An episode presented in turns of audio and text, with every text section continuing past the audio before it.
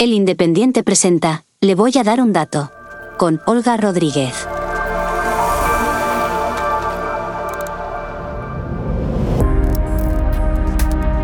Bienvenidos, soy Olga Rodríguez y esto es Le voy a dar un dato, el podcast de economía del Independiente. ¿Se acuerdan de si la última declaración de la renta les salió a devolver o tuvieron que pagar Hacienda? Seguro que sí. Hoy vamos a centrarnos en ese impuesto del que nos preocupamos una vez al año, pero que debería ocupar nuestra atención durante todo el año.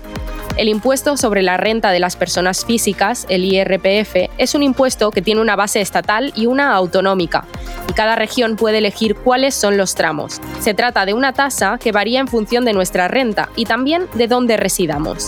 Le voy a dar un dato. El IRPF que pagan las rentas más altas es hasta 9 puntos más alto en la comunidad valenciana que en Madrid. El tipo máximo en la comunidad valenciana es del 29,5% para los ingresos que superen los 175.000 euros al año, mientras que en la Comunidad de Madrid el tramo más alto es para aquellas rentas que superan los 55.596 euros, y el tipo que se aplica es del 20,5%. Para entender cómo funcionan estos tramos y las diferencias de cada comunidad autónoma, tenemos con nosotros a Paula Urcera, responsable del área fiscal de TaxDown. Hola Paula, gracias por estar en nuestro podcast. Hola, ¿qué tal? Encantada de estar aquí, de saludaros. Pues eh, lo primero que quería preguntarte es ¿por qué se producen estas diferencias? Eh, ¿Cómo es este impuesto, el IRPF, para que las comunidades puedan elegir qué tramos aplican? Yo creo que en España el IRPF, en comparación con otros países, es uno de los impuestos más complejos a nivel mundial.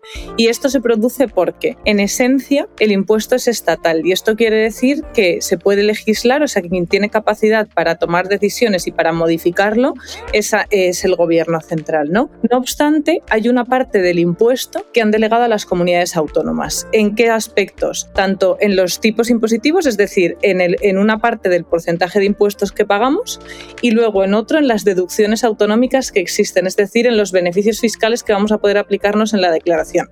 ¿Y esto qué provoca? Pues que haya diferencias, ¿no? Que, que no sea lo mismo lo que pagues en, en, Madrid que en Cataluña o que las deducciones que existan en la Comunidad Autónoma de Madrid sean diferentes a las que existen en Castilla y León. Es verdad que hay un porcentaje, hay una parte que es estatal, que le aplica a todo el mundo, pero luego, como te digo, tanto a nivel del, porcentaje de impuesto que pagamos como de las deducciones que podemos aplicarnos, va a depender de dónde vivamos para que paguemos un impuesto u otro o tengamos derecho a unas deducciones u, otras. Hemos dicho al principio que hay una diferencia de hasta nueve puntos entre la comunidad valenciana y la comunidad de Madrid, por ejemplo, pero tú comentabas también hay diferencias entre Cataluña y la comunidad de Madrid.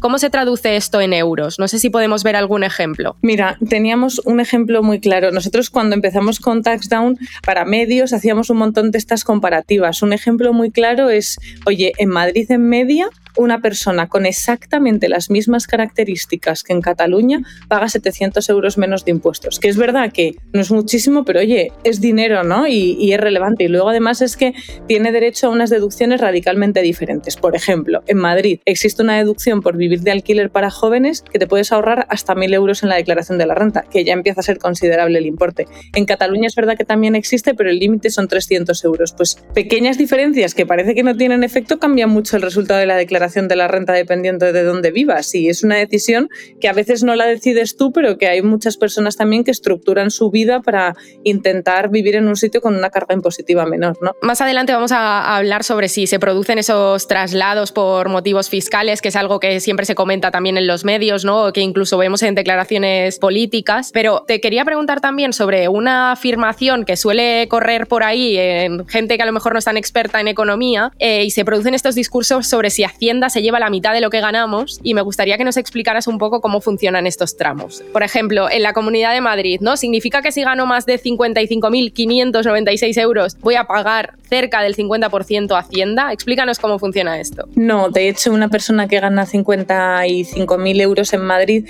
está en torno a un 24% de impuesto que se paga. A ver, esto es un poco técnico, pero al final es, oye, tú sobre a tus ingresos le restas unos gastos que la ley te permite tener y te da una, te da una basecita que es sobre la que se, aplican los tipos impositivos.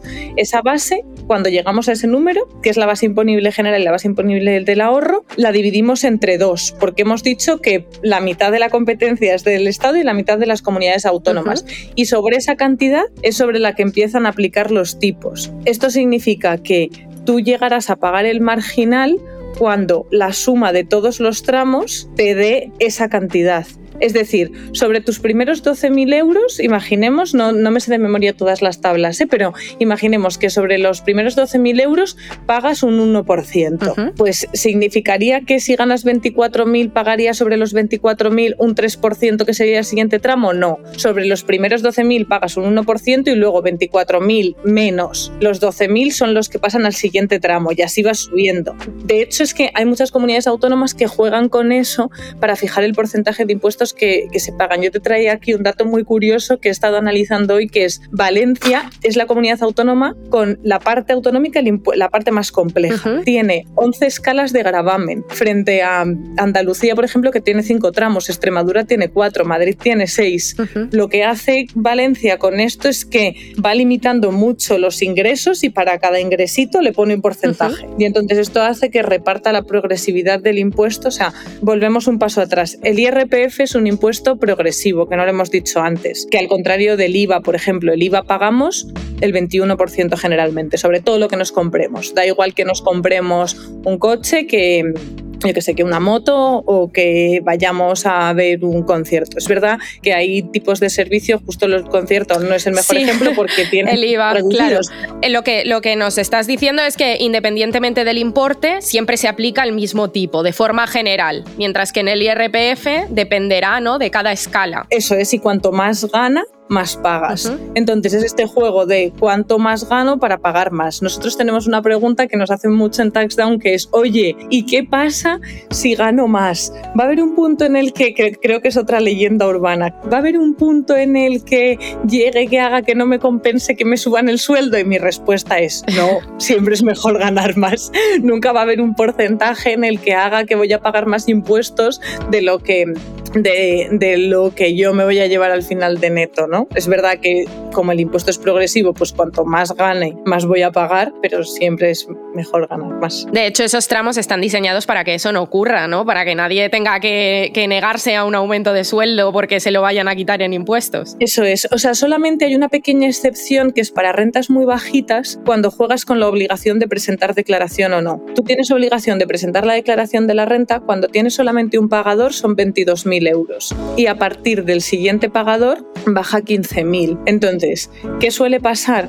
Que los trabajos no se hablan entre sí, entonces ellos fijan las empresas las retenciones, lo que te quitan cada mes, en base a tu salario de esa empresa, no a tu salario global. Entonces puede que ninguna de las dos te quite dinero y cuando presentas la declaración de la renta, en conformidad con los tramos, te sale a pagar. Entonces hay veces que no compensa si la diferencia es muy pequeñita el segundo pagador porque lo que te haces obligarte a presentar la declaración de la renta. Pero vaya, en términos generales, siempre es mejor. Un aumento de sueldo nunca va a implicar que la carga impositiva sea tan alta que no nos merezca la pena que nos, que nos lo mejoren. Te quería también preguntar sobre si hay alguna relación entre fijar un tipo más alto o más bajo y tener más o menos impuestos propios entre las comunidades autónomas. En el sentido de... Pues por ejemplo, vemos que la Comunidad de Madrid tiene en su tipo máximo un porcentaje bastante más inferior ¿no? que otras comunidades y no tiene ningún tipo de impuesto propio. Y en cambio, en el caso de Cataluña, es la comunidad con más impuestos propios y a su vez tiene un IRPF que podríamos considerar de los altos para la, media ¿no? de las comunidades autónomas. Esto al final es la política fiscal que cada comunidad autónoma quiera. Estamos viendo que en Madrid todos los días son titulares para mejorar las, las condiciones y el contrarresto, pues por ejemplo, un tema que ha sido muy controvertido este año ha sido la, la ley del impuesto sobre solidaridad, que lo que hacía era, hay determinadas Esto es el juego de quién tiene competencia legislativa, ¿no? Entonces, ¿tiene competencia legislativa el Estado o es una competencia que está cedida a las comunidades autónomas? Pues en el caso del impuesto sobre el patrimonio, que es un impuesto que no es súper común, no le aplica a todo el mundo, le aplica sobre todo a las rentas altas. Que es, oye, en este impuesto pagas por lo que tienes, no por lo que ganas. En el IRPF pagamos impuestos por lo que hemos ganado en el año. Aquí es por lo que tengas vas a pagar un impuesto. Este impuesto está cedido a las comunidades autónomas y hay comunidades autónomas que tomaron la decisión de bonificarlo. Es decir, oye, yo no te lo voy a cobrar. Esto que produjo muchos más contribuyentes a esa comunidad autónoma, que es un poco a lo que juega Madrid. No, Madrid dice, vale, voy a tener los tipos impositivos autonómicos más bajos de toda España la carga impositiva menor. ¿Con qué objetivo? Con atraer el número de contribuyentes. Y es verdad que lo consigue. Al final, pues cuando tú, que, que luego lo hablamos si quieres, pero a la hora de establecer tu estrategia fiscal, pues una persona con mucho patrimonio no va a pagar los mismos impuestos si vive en Madrid que si vive en Cataluña. Entonces, pues atraen la residencia fiscal de personas a Madrid, ¿no? Pero es pura política, volviendo a la pregunta que me hacías, es oye, la, pues lo que cada uno quiera grabar también todos no tienen la misma capacidad. No entiendo que las finanzas de la Comunidad de Madrid son extremadamente diferentes que las de Extremadura. Pues Extremadura no tiene capacidad para atraer tanto tejido empresarial y tanta inversión a la comunidad. Madrid cuenta con eso, entonces puede jugar. Pues esto es igual que un supermercado. Oye, yo soy un supermercado pequeño, tengo que poner precios más altos porque no puedo vender tanto en escala y sin embargo un supermercado muy grande puede jugar más con los precios porque puede negociar con los proveedores. Pues en grande los impuestos están jugando un poco de la misma manera. Comentabas, ¿no? En el caso de patrimonio sí que se ven estos movimientos y la Comunidad de Madrid sí que ha conseguido atraer a más contribuyentes. En TaxDown, que sois expertos en hacer declaraciones de la renta, ¿veis que se produzcan estos traslados por motivos fiscales en cuanto al IRPF? Nosotros no en especial, a ver, es que nosotros trabajamos con un volumen muy alto de personas, entonces tenemos gente de muchísimos tipos de casuísticas. Yo creo que en general el cliente que tenemos en TaxDown realmente son personas que se mudan porque la oferta de trabajo es mejor, mucho más que por motivos puramente fiscales. Que oye, hay diferencia. Yo eh, a nivel personal, pues con mi hermano hablábamos mucho, ha empezado justo a trabajar este año y hablábamos de dónde se iba a vivir y entonces pues justo eh, le salió trabajo, ha empezado a trabajar en la comunidad valenciana y yo me reía con él y le decía, prepárate, pobrecito, que tampoco es una decisión para no cambiarte de comunidad autónoma, es oye, por supuesto, acepta el trabajo, pero hay diferencia respecto a Madrid. Todas las personas, hay un caso muy curioso que es todas las personas que no han trabajado nunca, su primer año, el primer año que presentan la declaración de la renta, la dirección que tiene Hacienda es la del domicilio fiscal de sus padres. Entonces hay mucha gente que vive con sus padres, pues yo sé, por toda España. Yo soy de León, por ejemplo, pues yo tenía mi domicilio en León y cuando empecé a trabajar, que yo empecé a trabajar en Madrid, la primera declaración de la renta te ponen el resultado, Hacienda te pone el resultado del sitio donde tiene el domicilio, pero no te preguntan dónde vives. Tú la declaración de la renta la tienes que fijar en función de tu domicilio fiscal, que es el lugar donde pasas más de la mitad del año. Entonces, tú ves el borrador con el resultado de la declaración en X, Castilla y León en mi caso, y lo cambias a Madrid porque es realmente donde ha sido residente fiscal y son pues eso, 400, 400 eh, euros de diferencia en la primera declaración de la renta. Entonces hay como muchas alegrías y vemos a muchos clientes muy contentos justo por ese plan. ¿Y por qué en Hacienda me sale peor? Porque no te está preguntando por el lugar donde realmente has vivido, él asume y, y tira, ¿no? El programa que utilizan ellos. Y ya durante el año pasado, con motivo de la inflación, se habló de deflactar el IRPF y de hecho algunas comunidades autónomas lo han hecho. Eh, ¿Nos puedes explicar un poco en qué consiste esto y si beneficia por igual a todos los niveles de renta? Claro, mira, estos son, yo siempre digo que nos encanta en el mundo del derecho utilizar palabras que no se entienden, que en realidad no es tan, no es tan complejo, ¿no? ¿Qué es la deflactación? Es un mecanismo que establecieron el año pasado para pagar menos impuestos con motivo de la subida de la inflación, de la subida de los precios. Ya está, no tiene más vuelta de ojos. O sea, aterrizado es simplemente eso. Luego, cómo se ejecuta la declaración, pues es complejo porque el impuesto es progresivo, entonces cómo aplica en cada tramo, bla. Pero en términos generales es eso, es oye, yo te voy a beneficiar, voy a hacerte que pagues menos impuesto de IRPF para compensar el coste de tu vida que ha aumentado durante este último año. Lo aplicaron, no me acuerdo exactamente de cuántas comunidades autónomas, pero lo aplicaron la mayoría de las comunidades autónomas sé que varias lo hicieron solamente sobre los tramos de gente con ingreso bajo. Y sin embargo otras, que también fue polémico, como Madrid, que siempre vuelve a salir en la conversación, lo aplicaron sobre todos los niveles de renta. Pues lo mismo, es, pura decisión recaudatoria, es cuánto dinero necesito y cuánto me puedo permitir. Em, bajar los porcentajes de impuestos o aplicar el mecanismo de deflactación para que las cuentas al final de año me sigan saliendo. Salgan igual, claro. Y entiendo que esto de si afecta más o si beneficia más a unas rentas u otras, pues también dependerá de cómo se aplique, ¿no? Del, tanto del tipo que se deflacte como de si se aplica, como decías, a todos los tramos o solo a unos o a otros, ¿verdad? Claro, o sea, depende del porcentaje de deflactación sobre cada tramo y del tramo en el que estés. A ver, eh, por puras al final un porcentaje sobre una cantidad mayor, pues va a ser mayor. Siempre va a ser más beneficioso que, una, que el mismo porcentaje sobre una cantidad menor. 5 euros son los mismos sobre 100.000 que sobre 20, pero el 5% de 100.000 no es lo mismo que el 5% de, de 20. Y como hemos venido hablando, igual que hay diferencias en los tipos impositivos, también hay muchas diferencias entre las desgrabaciones fiscales. Comentabas al principio la del alquiler, por ejemplo. ¿Cómo de importantes son y por qué se deberían planear antes de la campaña de la renta? Que me gusta mucho una cosa que decís en Tax Down, ¿no? Que, el, que no tenemos que fijarnos solo en el IRPF en ese momento de abril a julio, sino que vosotros mismos ayudáis a vuestros clientes a, a bueno, les avisáis, ¿no? De estas desgrabaciones o de los cambios de los que se puedan beneficiar. Total, a lo largo de todo el año. Y una de las cosas que siempre digo es que rabia que la gente solamente se preocupe por la declaración de la renta, o sea, por su, por su bienestar fiscal, quería decir, en el momento en el que los medios hablan de ello en abril, porque realmente cuando tenemos mecanismos de optimizar nuestra tributación es durante todo el año, porque en el IRPF la declaración de la renta se presenta al año siguiente, pero sobre una foto fija, que es lo que tú has hecho durante todo el año anterior. Entonces, ¿cuándo tengo capacidad de modificar eso durante el año? Por ejemplo, algo que le aplica a todas las comunidades autónomas por igual, son planes de retribución flexible, que es algo que mucha gente, sus empresas le ofrecen, no lo ven como un beneficio fiscal y no se aplican.